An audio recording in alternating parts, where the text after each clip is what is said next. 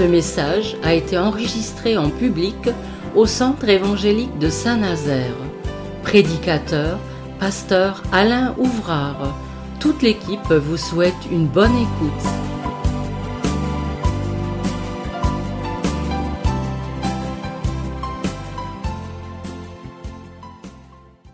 J'aimerais que nous ouvrions une page de notre Bible dans le livre de l'Apocalypse. Livre de l'Apocalypse au chapitre 2 et je vais lire euh, cinq versets qui est un résumé.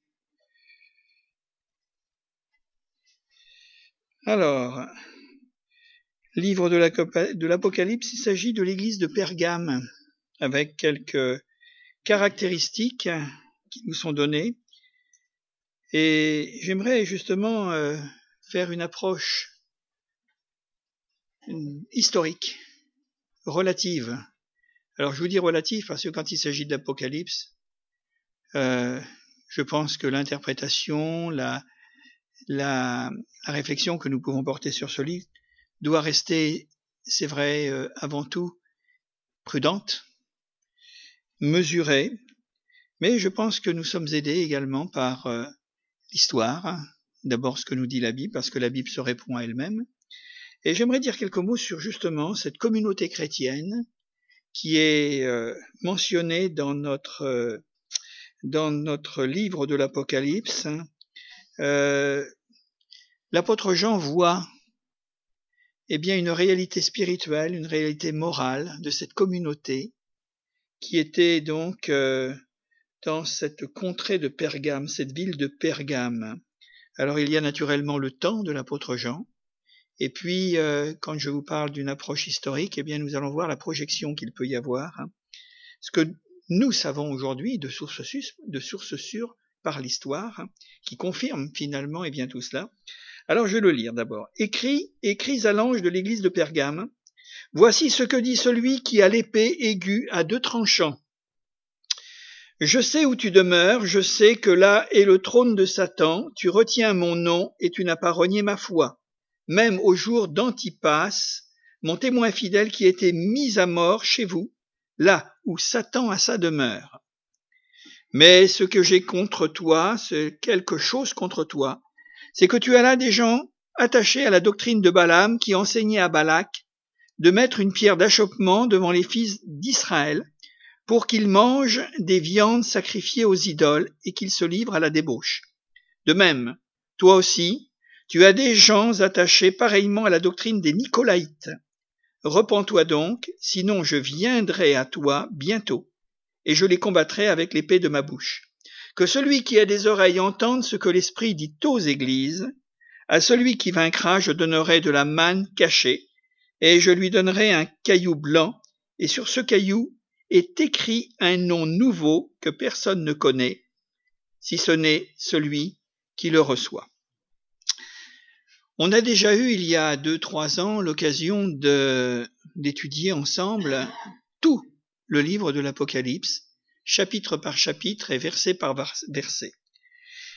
Je reviens sur euh, ces textes brièvement pour euh, justement, eh bien, euh, avec le recul et la connaissance que nous pouvons avoir, dire quelques mots de ces sept communautés de l'Église primitive, parce qu'elles ont tout un caractère, elles ont toutes une manifestation de la foi en Christ, mais elles ont, cinq d'entre elles, Pergame y compris, eh bien des travers que l'Esprit de Christ va blâmer, pour que, eh bien, elles ne soient pas emportées par le flot de la déliquescence du monde, de l'intoxication, de l'empoisonnement du monde.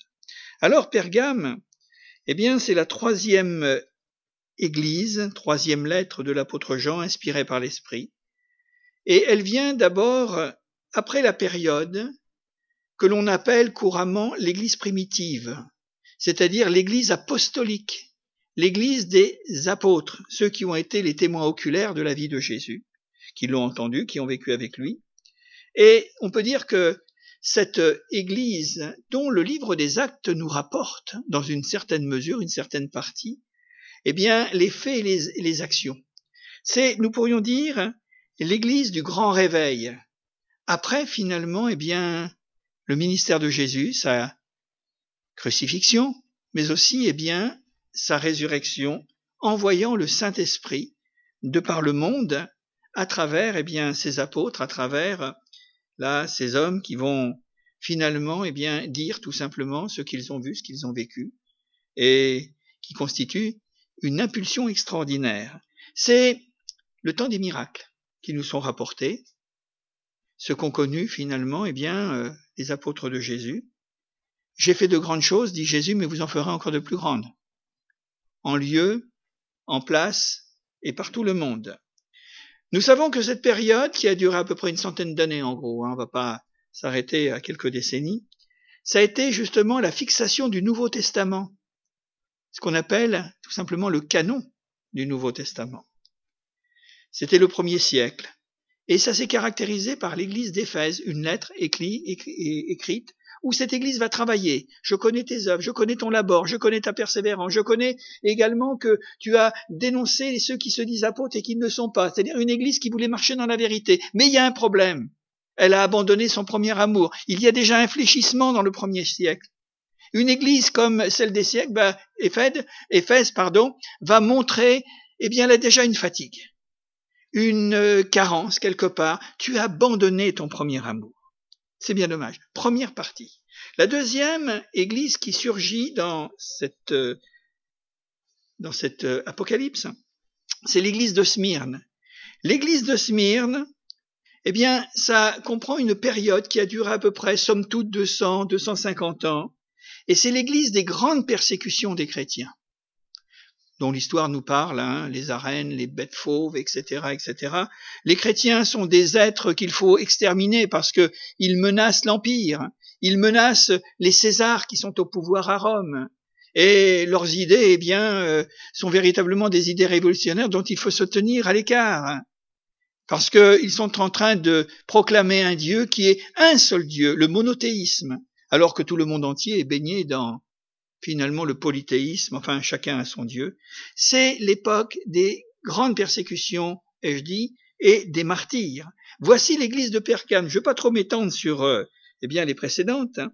mais l'église de Pergame, représente cette histoire, cette histoire du christianisme, de l'église donc euh, chrétienne sur une période de 600 à 800 ans, ce qui représente quand même, quelque part, euh, quand même pas mal de choses. On pourrait dire que si nous devons la caractériser, la première, c'était l'église des grands réveils, la deuxième, c'était l'église de la persécution, la troisième, celle dont nous considérons ce soir, c'est l'église qui se mondanise. C'est l'église des mélanges. C'est l'église qui va absorber finalement, eh bien, avec la connaissance qu'elle a de Dieu, de Jésus, mélanger, mixer sa foi en quelque sorte, c'est l'Église donc qui va devenir mondaine. Il y a un empereur qui va faire tout basculer. Il s'appelle Constantin. L'histoire nous le dit. Et après tant de siècles ou de décennies d'X tentatives de persécution pour éradiquer le christianisme, eh bien cette période finalement des grandes persécutions va finir. Et pendant cette euh, période, eh bien euh, l'Empire a essayé par la violence, par l'extermination, à chasser, mais il n'y est pas arrivé. Et Constantin, qui est un homme intelligent, va dire si on ne peut pas maintenant faire les choses de cette manière, on va les faire d'une autre manière. En l'an 313, l'empereur Constantin va changer radicalement de stratégie avec l'édit de Milan. C'est une citation que je dis, mais c'est aussi de l'histoire il va décréter à ce moment-là que le christianisme soit reconnu comme une religion officielle, comme quelque chose qui va avoir, qui va tenir finalement le haut du pavé, comme on dit, sa place au milieu, et bien tout simplement, de l'Empire. Et on va la reconnaître comme à part entière une religion, la religion. Et nous voyons que le travail de l'ennemi dans cette affaire va commencer par euh, la séduction, la sécularisation. L'Église va devenir mondaine et sa protection. Après avoir été persécutée pendant X siècles, maintenant elle va être reconnue. Elle va être mise à l'honneur. ces responsables vont trouver finalement eh bien la audience tout simplement et vont faire allégeance au pouvoir politique et va commencer une alliance. Fini les persécutions, on n'en parle plus. Alors l'Église va se retrouver honorée, elle va se retrouver enrichie, elle va se retrouver flattée. On va construire de formidables temples. On va construire tout ce qui est nécessaire finalement eh bien, à ce culte d'un Dieu dont on ne croit pas ou on ne croit plus, tout en prétendant qu'on le sert, qu'on est encore eh bien, à son service. Et à travers cela, l'Église va véritablement eh bien, oublier peu à peu ses origines, son salut, l'écriture sainte, la personne de Jésus, ce pourquoi elle a été sauvée. Elle va s'installer tout simplement et elle va faire des alliances avec le pouvoir étatique, c'est-à-dire l'empire, les empereurs. Alors elle va connaître le luxe, elle va connaître la gloire et le prestige. Et si vous retenez bien, quelqu'un a dit, l'Église chrétienne des premiers siècles va passer du césarisme au papisme. Souverain, souverain pontife ou souverain César et tout ce que vous voudrez, quoi qu'il en soit. Ils se ressemblent, hein, tout cela. Et il y a une stratégie qui est mise en exergue, qui est mise en évidence, c'est quand le diable ne peut pas finalement vaincre par la violence et par euh, l'écrasement ou par euh, eh bien toutes sortes de choses profondément méchantes et mauvaises, il va le faire d'une autre façon. Ça, ce sont ses ruses. Quand il ne peut plus être le lion, il devient serpent, ou il redevient serpent, en quelque sorte. Alors, les choses sont engrenées maintenant, elles sont mises, engagées en quelque sorte. Et figurez-vous que cette assimilation au pouvoir, cette, cette situation au pouvoir d'État, à ses puissances, eh bien, est une défaite, bien que chacun pense que c'est une victoire. L'Église va penser que c'est une victoire, pas l'Église prétendument chrétienne, parce qu'elle n'a plus rien de chrétien mais elle va penser que c'est une victoire. Voilà, maintenant, nous avons notre place, nous sommes reconnus, nous sommes honorés, eh bien, que Dieu soit béni, hein, et que Dieu soit glorifié. Or, la Bible, et c'est tout l'objet de cette petite lettre, inspirée à Jean par l'Esprit, c'est que c'est une défaite comme jamais. On pourrait s'imaginer ce qu'elle, toute la dimension et la portée, et qui va se prolonger à travers les siècles. Le virus, enfin, euh, je dirais, le verre est dans le fruit. Parce que nous allons continuer peut-être dans tout cela à travers euh, l'histoire et nous allons voir, eh bien, que ça commence comme ça et à un moment donné, eh bien, tout le corps, ça sera gangréné. L'église devient le monde. ouais. Une église qui va être participante et associée aux guerres. Ah, on en sait quelque chose. Hein Elle va être associée à tous les combats. Elle va être associée à toutes les manœuvres, à toutes les conquêtes, d'une façon ou d'une autre, les conquêtes que l'on peut dire hégémoniques. Où là, eh bien, en quelque sorte, il y aura finalement, eh bien, les armées, et puis derrière, il y aura toute la, les, nous pourrions dire, les apôtres beauté, les missionnaires beauté. Mais on sait de quelle manière les choses vont se passer. Hein. Soumission des peuples, écrasement des peuples, conditions pour pouvoir hein, véritablement et eh bien rester dans l'empire ou être considéré dans l'empire, se convertir. Mais de quelle manière? De quelle manière les choses vont se faire? On l'a appris. Donc l'Église va devenir dominante. Elle va prendre toute la place. Les conversions à ce moment-là vont faire face, ou la place, eh bien, vont faire place aux adhésions, il n'y a plus quelque chose qui était l'essentiel même ou l'essence même de ce que nous appelons conversion. Et ce sont des, adhésions euh, qui sont tout simplement des adhésions de masse. Voilà. Multidinistes, on pourrait dire, de multitudes, souvent intéressés, ou du sauf qui peut, puisque les conditions, tu te convertis, autrement on te coupe la tête. Ça c'est sûr que avant de perdre la tête, faut mieux réfléchir. Hein. Et on a fait rentrer des milliers, et certainement encore davantage, et bien des hommes de cette manière, la peur. la terreur, le feu, le sang, la guerre, avec la bénédiction de l'Église. C'est terrible, c'est comme ça. À ce moment-là, c'est le, paganisme qui va donner le ton à l'Église, au christianisme. Parce que on a oublié, on oubliait l'essentiel, on oubliait Jésus, on oubliait le caractère même de Jésus. Doux et humble de cœur, la modestie de Jésus. On oubliait ses recommandations, on oubliait ce qu'il nous a enseigné dans sa parole. Et si on a oublié tout ça, eh bien automatiquement il va y avoir un appel d'air avec toutes les religions qui vont subsister, ils changeront peut-être de nom. Voire même les temples changeront peut-être de nom, ils resteront toujours en place. Mais sur des bases qui seront des bases d'occultisme, de, de fausses religions et euh, de satanisme même, nous pouvons dire. Mais les noms vont changer. On l'appellera plus ceci et cela, mais on l'appellera christianisme. Et ça passera, hein. Et aucun problème, ça passe. Changez l'étiquette. On change l'étiquette tout simplement. Alors, l'Église va devenir une institution religieuse. Elle ne va plus être ce qu'elle doit être dans l'esprit, dans sa communication, dans son approche des autres, dans sa mission d'évangéliser. Parce que ce que l'on va faire, prétendument évangélisation, on va offrir du toxique, de l'empoisonnement. Mais comme les masses ne peuvent pas faire de comparaison, et parce que on a confisqué finalement toute référence de comparaison, alors à ce moment-là, eh bien, les choses sont ainsi. Alors, elle devient une institution religieuse, mais on ne peut pas l'appeler spirituelle. On retrouve tout ça dans le livre de l'Apocalypse, au chapitre 17 et au chapitre 18. Vous savez, avec la grande prostituée, avec tout ce qui nous est dit, on y reviendra, on va y revenir à tout ça. Dans cette époque de Pergame, puisque c'est une, en quelque sorte, c'est pris sur le vif d'un état d'esprit et, et d'un caractère particulier de d'affaiblissement spirituel ou de disparition finalement de l'esprit, alors la parole de Dieu est oubliée, au profit tout simplement de légendes.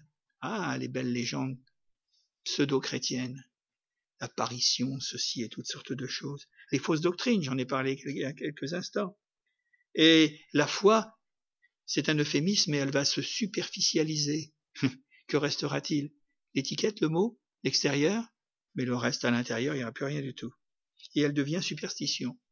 Et la foi chrétienne et l'Église chrétienne va devenir même occulte à certains égards.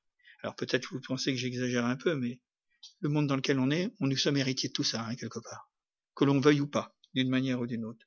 Et je crois que la, la caractéristique et le blâme, je dirais même, c'est plus qu'un blâme, c'est un jugement. Quand euh, il est parlé dans Apocalypse 17 et 18, il est parlé d'adultère spirituel. Voilà, cette désunion.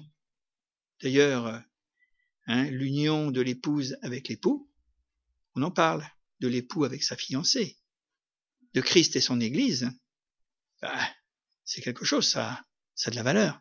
Mais là, l'Église qui prétend finalement servir Dieu, qui, qui prétend parler au nom de Dieu, eh bien, est taxée dans ces chapitres tout simplement d'adultère spirituel.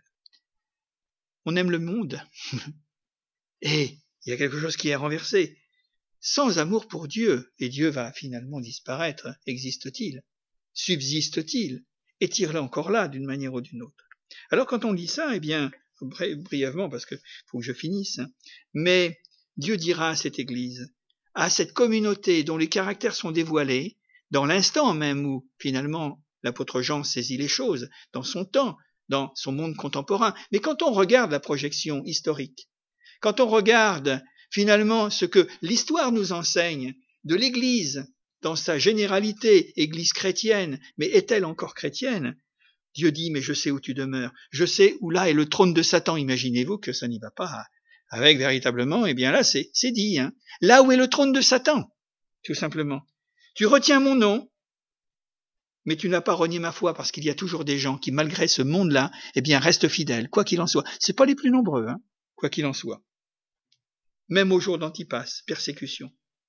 Mon témoin fidèle qui a été mis à mort, etc. Là où Satan a sa demeure, au milieu de toi, au cœur de ta maison, au cœur de tes temples, au cœur de, mes serviteurs. Ouais, Satan. C'est lui qui prend toute la place et l'inspiration. J'ai quelque chose contre toi. C'est que tu as là des gens attachés à la doctrine de Balaam. Vous allez voir, il est cité deux sectes particulièrement pernicieuses qui ont vu le jour, faisant référence aussi à une histoire de l'Ancien Testament, Balaam par exemple. Doctrine de Balaam, cet homme qui était mis à croire Dieu et à lui obéir quand ça lui plaisait, croire également et servir tous les ennemis d'Israël, et puis tout simplement pour une question d'argent. Hein. Vénal, la cupidité, quand on voit aussi où on en est rendu au niveau de la conception de l'argent et des richesses dans le monde de cette église apostate, on peut dire que de toute façon, on n'en est pas loin, hein, quoi qu'il en soit. Doctrine de Balaam qui enseignait à Balak de mettre une pierre d'achoppement devant les fils d'Israël pour qu'ils mangent des viandes sacrifiées aux idoles et qu'ils se livrent à la débauche. Ah, on en parlera une prochaine fois, parce qu'il va y avoir encore une quatrième église. Et là, c'est vraiment non seulement le monde des mélanges qui se prépare, mais c'est le monde de la débauche, on en parlera. De même, toi aussi, tu as des gens attachés pareillement aux Nicolaïtes. Les Nicolaïtes, on en parle déjà, me semble-t-il, dans l'église d'Éphèse, au tout début de l'église primitive. Nicolaïte, c'est euh, tout simplement cette secte pernicieuse qui a les apparences, qui a peut-être finalement, eh bien, euh, tout l'aspect, mais qui à l'intérieur n'a rien à voir avec la vérité. Nicolaïte, Nicolas. Alors j'espère qu'il n'y a pas des Nicolas parce qu'ils vont pas être heureux de savoir un peu la signification de leur nom. Mais Nicolas, ça veut dire tout simplement le vainqueur du peuple ou le destructeur du peuple. C'est ça, Nicolas. Eh ben, ça tombe tout à fait dans cette contamination, dans ce verre qui est dans le fruit. Déjà, au départ même de l'Église chrétienne, le verre est dans le fruit nicolaïte, Balaam, l'amour de l'argent, des richesses, où on n'écoute plus Dieu, mais on écoute l'ennemi de Dieu. Celui qui sûr, le mot Satan est, dit deux fois, hein, naturellement et c'est euh, synonyme de relâchement moral. L'Église commence déjà à s'effondrer.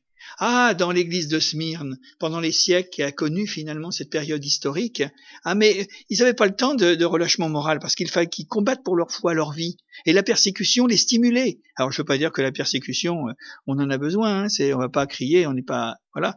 Mais une chose qui est certaine, c'est que ça tient les chrétiens finalement en éveil à crier à Dieu. Mais là, dans cette histoire de, de cette période avec euh, Pergame, on ne crie pas à Dieu, on n'a plus besoin de Dieu puisqu'on est riche. On retrouve ça chez l'Odyssée, naturellement. Alors, c'est toujours la même chose avec Dieu. C'est pas je te condamne et maintenant c'est perdu, t'es un damné. Non, c'est repens-toi, repens-toi.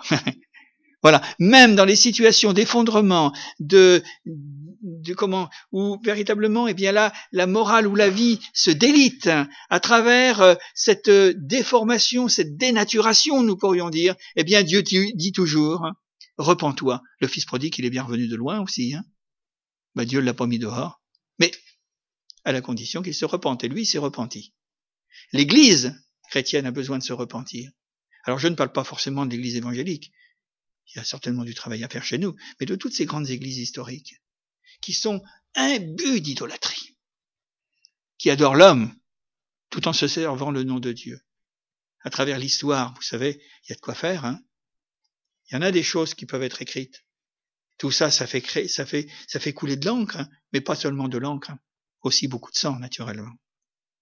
Repends-toi donc, viens, sinon je viendrai à toi bientôt, je combattrai avec l'épée de ma bouche, c'est-à-dire la parole de Dieu. Et bientôt arrivera dans l'histoire le retour de la parole de Dieu avec la réforme. Ah oui, on a redécouvert ce qu'eux, ils ont enterré. Les puits d'Abraham ont été réouverts à ce moment-là. Hein ah oui. Mais il a fallu quand même 15 siècles. Je ne veux pas aller plus loin, ça viendra une autre fois. Mais il a fallu quand même 15, 15 siècles. Entre finalement les tout débuts de l'Église chrétienne, flambante, remplie de ce surnaturel de l'esprit, jusqu'au moment où un homme, enfin un homme plusieurs, hein, ont redécouvert. L'un, il s'appelle Gutenberg pour euh, vulgariser l'écriture sainte, pour que tout le monde puisse maintenant voir la comparaison. Quinze siècles d'obscurantisme, en prenant les hommes de tous les peuples pour des, ignares. Alors on faisait toutes sortes de choses. Le culte des images, il est venu aussi à travers tout ce qu'on a mis. Hein. On, on, se donnait une bonne conscience en disant mais ces pauvres gens ne savent pas lire. Mais, mais écoutez, les juifs, même déjà plusieurs siècles avant, apprenaient à lire. Hein. on était vraiment en retard, nous, les païens de, nos pays occidentaux. Hein. Paganisme. Et puis, il y a Luther, qui lui, moine catholique, a réouvert la Bible Et à un moment donné, dans sa grande stupeur, il est tombé sur l'épître aux Éphésiens. Et dans l'épître aux Éphésiens, il est dit, mais c'est par la foi que vous êtes sauvés, c'est une grâce de Dieu, cela ne vient pas de vous, c'est un don de Dieu. C'est par grâce que vous êtes sauvés, c'est par la foi. Ah oui, afin que personne se glorifie. Alors là, c'était le renversement. Ouais, renversement. L'Esprit de Dieu, eh bien, a mis le doigt tout à fait, à stigmatiser la parole de Dieu, retour à la parole de Dieu. Après, il y a eu Calvin et puis il y en a eu d'autres, hein, naturellement. Mais c'est pour dire. C'est pour dire que tout cela, eh bien, c'est de l'histoire. Mais de l'histoire que nous pouvons dire c'est vrai, parce que c'est pas nous qui l'avons écrit. Il y a quand même des historiens et des historiens qui étaient même pas chrétiens pour l'écrire. Alors que celui qui a des oreilles entende ce que l'Esprit dit aux églises, c'est encore vrai pour nous aujourd'hui, naturellement. À celui qui vaincra, je donnerai de la manne cachée, cette nourriture, ce pain qui vient du ciel, ouais, qui est Jésus. Je lui donnerai un caillou blanc, et sur ce caillou blanc, il y aura un nom nouveau. Ça, ça peut toujours peut-être nous faire penser à la nouvelle naissance. Hein. Notre nom d'homme de la terre et notre nom d'homme du ciel. Et d'ailleurs, nous sommes déjà assis dans les lieux célestes en Jésus-Christ. Ouais. Que personne ne connaît si ce n'est celui qui le reçoit. Enfin, en tous les cas, celui qui le reçoit, il sait qu'il est sauvé. Et quand on sait qu'on est sauvé, eh bien, je crois que le grand enjeu de notre vie, c'est de lui rester fidèle à ce Sauveur et à ce Seigneur, et de pouvoir prendre sa parole et la serrer dans notre cœur. Que Dieu nous bénisse, que Dieu nous donne sa grâce. Et nous reviendrons certainement sur d'autres sujets, mais je pense que ça peut être intéressant de prendre en considération, dans cette projection historique à travers l'Église, à travers les siècles, pardon, ce qu'est l'Église chrétienne. Que Dieu nous bénisse et nous allons simplement terminer en remerciant tout simplement, eh bien, la grâce de Dieu. Je demanderai à notre frère de, de Brest. Vous voulez vous rendre grâce, s'il vous plaît Merci beaucoup.